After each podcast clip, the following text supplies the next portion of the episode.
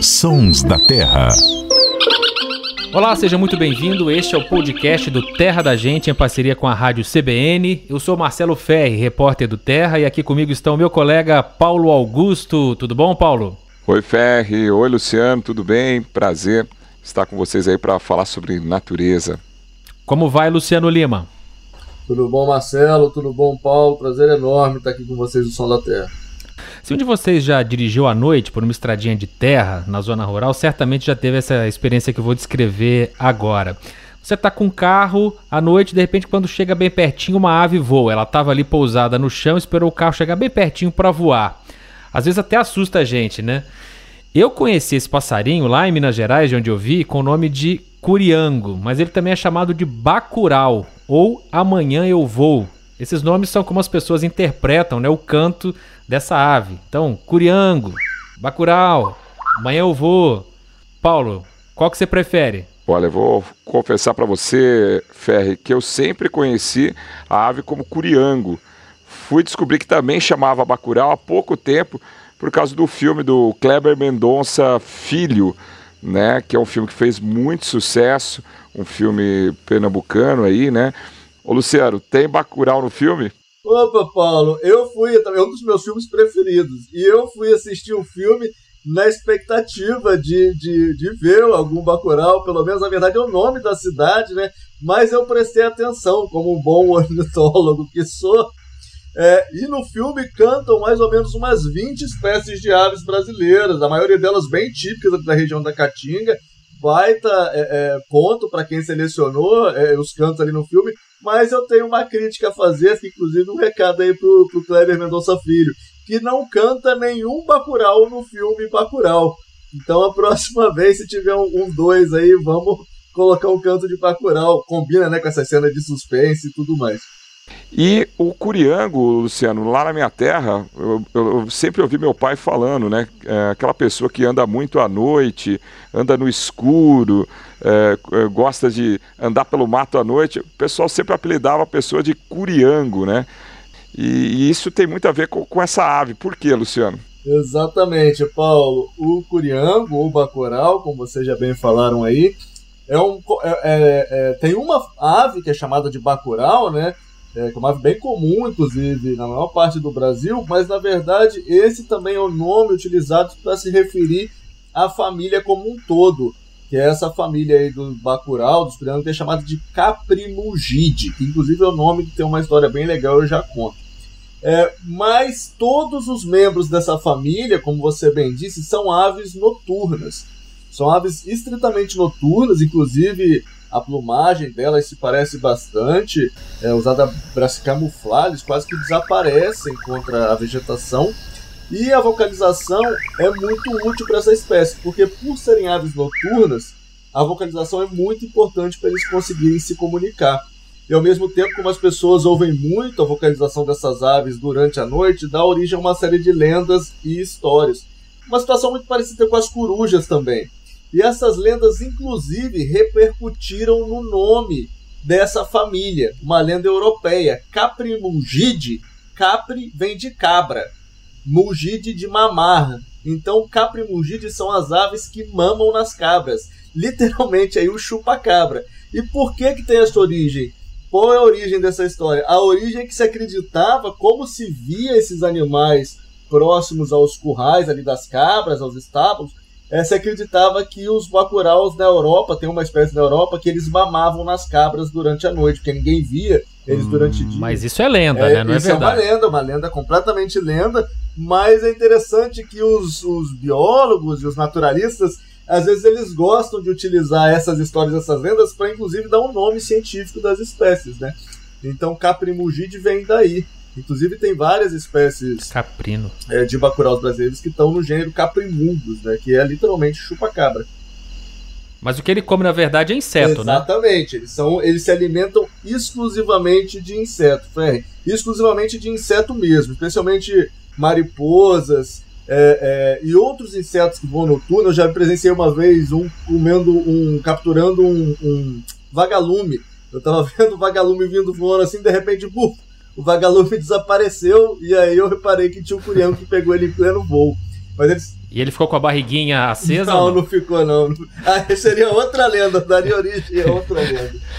Então, os criadores de caprinos podem ficar tranquilos que os bacuraus não mamam nas tetas das cabras em nenhum lugar do mundo. Em nenhum lugar do mundo. Não, é, é mais uma lenda, mas é, é, é, interessante, né? Como, como geralmente essas lendas, essas histórias estão em torno de aves noturnas, né? Que as pessoas mais ouvem do que vêem. Paulo. Agora o Ferri falou. Não, o Ferri falou uma coisa interessante, ô Luciano. É, você já falou que ela é de hábito noturno, mas por que nas estradas? Ela fica naquela posiçãozinha ali, encolhidinha nas estradas, quando você bate o farol. É, eu voltando de uma viagem agora recentemente, a gente viu numa estrada de, de terra, ah, ali para a região de, de, Cardoso, muitos bacuraus assim na, na, estrada de terra. Por que esse comportamento? É, é, exatamente por conta da alimentação, Paulo. Os bacurós e os curiangos, eles têm uma particularidade é, que eles só capturam os insetos em voo. O inseto pode estar pousado do lado dele no chão, ele não consegue capturar o bicho é, no chão ou sobre as folhas. Ele sempre pega os insetos em voo. E na borda das estradas ele tem um espaço livre ali de vegetação que onde eles conseguem detectar e capturar esses insetos em voo. É interessante também que esse hábito de ficar nas estradas, aí o farol do carro encandeia o animal, né? O animal fica é, ali sem entender o que está acontecendo, porque vê essa luz vindo na outra direção, e aí daqui a pouco ele voa para frente, aí você anda com o carro, ele voa para frente. Esse comportamento deu origem a um outro nome popular da espécie, do grupo, que é léguas, porque as pessoas acham que ele está medindo conforme ele vai andando pela estrada, né? Está medindo a distância na estrada. O Luciano disse aí que a gente conhece um bacural que é o mais comum, ou curiango, mas tem vários outros bacuraus aí pelo mundo. E cada um tem um canto diferente. Eu queria colocar pra gente ouvir aqui um canto que é curioso demais, que é do bacural Xintan. Olha que canto elaborado, diferente, curioso. E uma característica que coincide em todos os bacuraus ou curiangos é que eles confiam demais nessa camuflagem. Eu certa vez gravei um bacural do lajeado, lá na Amazônia, ele chama bacural do lajeado porque fica sempre sobre a pedra, né? Ele confia tanto na camuflagem dele que quando faz o ninho, na verdade não faz o ninho, coloca os ovos ali em cima da pedra, sem nenhuma proteção ali no chão, se alguém passar e pisar em cima, já era. Mas mesmo quando a gente chega bem pertinho, ele fica ali é, paradinho em cima do ovo, só sai quando praticamente você encosta nele, porque confia mesmo nessa camuflagem. E os ovos e os filhotes também tão, são super camuflados. É uma grande estratégia de defesa, né, Luciano? E eles têm, na verdade, uma outra estratégia também para despistar os predadores se a camuflagem não dá certo, que eles é, é, fingem que estão machucados se você se aproxima do ninho de Bacurau, ele quase quando você estiver pisando em cima dele, ele vai voar. E para distrair a sua atenção, para você não ver os ovos, que são extremamente camuflados também, ele começa a simular que a asa dele está quebrada. Ele começa a fazer uma série de movimentação. E ele vai fazendo esse movimento meio que te puxando para longe do ninho e enganando os predadores.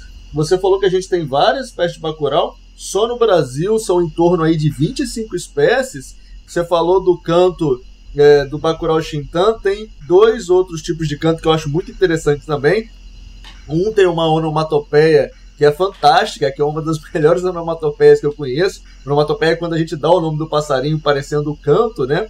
É, que é o João. O próprio Bacurau é uma onomatopeia. Né? É, Bacurau já é uma. Tanto Bacurau quanto Curiango. Bacurau vem do. do vou subir aqui, vou, vou gastar minha imitação, né?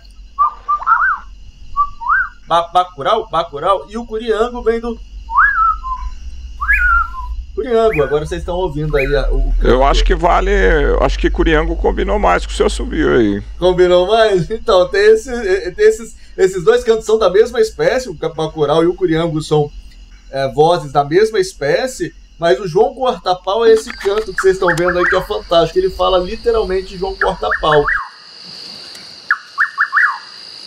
A maioria das espécies tem esse canto bem elaborado mas tem uma que tem um assobio muito agudo. Não sei quem aí gosta de subir montanha, escalar, fazer montanhismo. Quem já teve ali no topo do Itatiaia, ou da Serra dos Órgãos, ou da Pedra da Mina, nas montanhas do sudeste do Brasil, já deve ter ouvido esse som super misterioso aí do bacural da telha. O bacural da telha é uma espécie de bacural típica do topo das montanhas do Brasil. É, e ele tem esse assobio super agudo aí que vocês estão ouvindo, super interessante. Muito legal. Então a gente assume o compromisso de a partir de agora publicar no nosso Instagram, o Terra da Gente, foto do Bacural da Telha, do João Corta-Pau, do Bacural Xintan e também qual outro que a gente citou aqui? Bacural do Lajeado. É o que eu contei do Ninho. Lá vamos colocar tudo no, no Instagram para você conhecer. Bom, se você curtiu esse episódio dos Sons da Terra, quer ouvir de novo, quer compartilhar, pode acessar o terradagente.com.br ou então o seu agregador de podcast preferido. Paulo Augusto, Luciano Lima, muito obrigado mais uma vez pela participação. Ah, tem música para encerrar, né? Fala aí para mim, ô, ô, Luciano, qual que é a canção linda que vai encerrar o nosso episódio de hoje? Opa, é uma das minhas músicas preferidas. Quando a lua vem surgindo, da dupla sertaneja Sulino e Marroeiro. Uma, uma, uma música maravilhosa que fala bem dos Bacurau. Vem lá do coração do Brasil sertanejo. Muito bonito mesmo. Um abraço para vocês, gente. Até a próxima. Abraço. Bela escolha aí. Abraço. Até a próxima, gente. A edição e finalização foi do Samuel Dias. É mais linda a